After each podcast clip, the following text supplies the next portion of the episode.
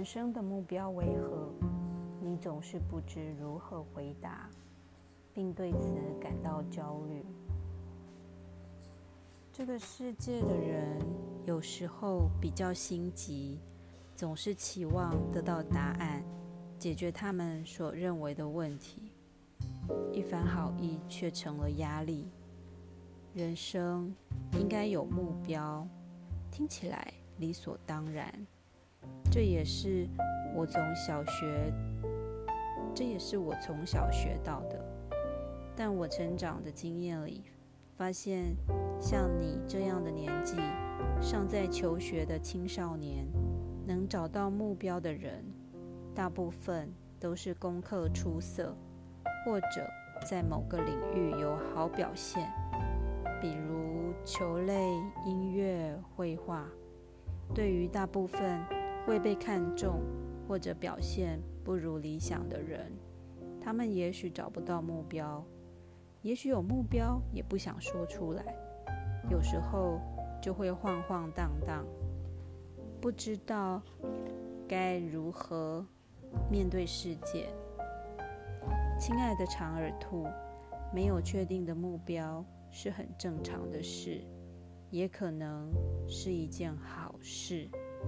那表示人可以多方探索，探索出自己想要的目标，自己想要的方向，目标就会渐渐浮现。我觉得在你这个年纪，比目标更重要的事是探索人生各种可能，积极的努力尝试。不知道自己要什么。常常是找不到被肯定、有兴趣的事物，那就找几种值得投入的事物试试看吧。所谓的目标是创造出来的，找什么事物尝试呢？比如说英文、生物、语文、音乐、木工、种植。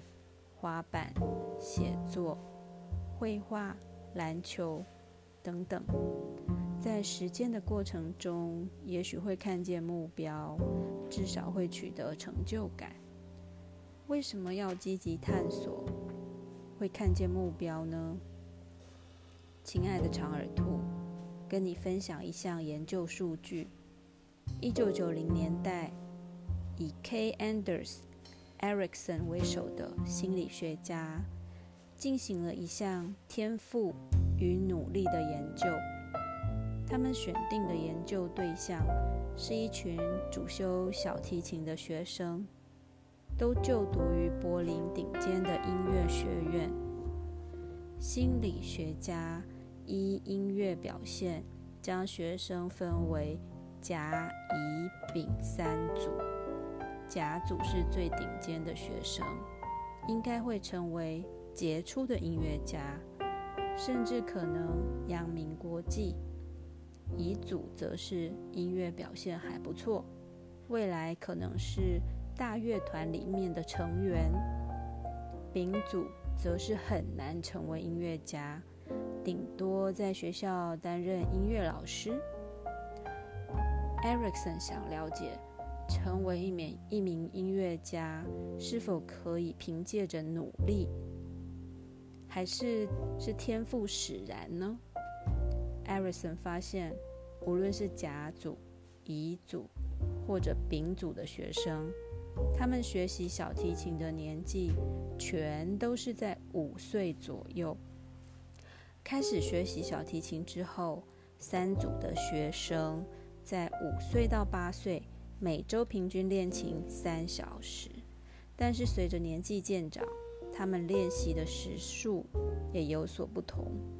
这群二十岁左右的学生，甲组的学生，在学习小提琴的十五年里，每个人练习大约一万个小时。乙组的学生练小提琴的时数平均八千个小时。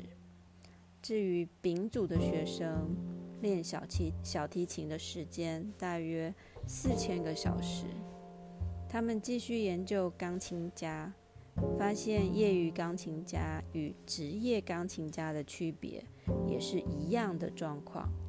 两者在二十岁以前练琴的时数是两千个小时，比一万个小时。往后陆续有专家研究，不只是音乐上的造诣，包括作家、骑士、某些种类的运动员，这些项目的顶尖人士，他们练习时间都长达一万个小时。艾瑞森等心理学家就归纳出一个结论：不论不需依靠依靠天分，想成为杰出人士。只需要不断的练习。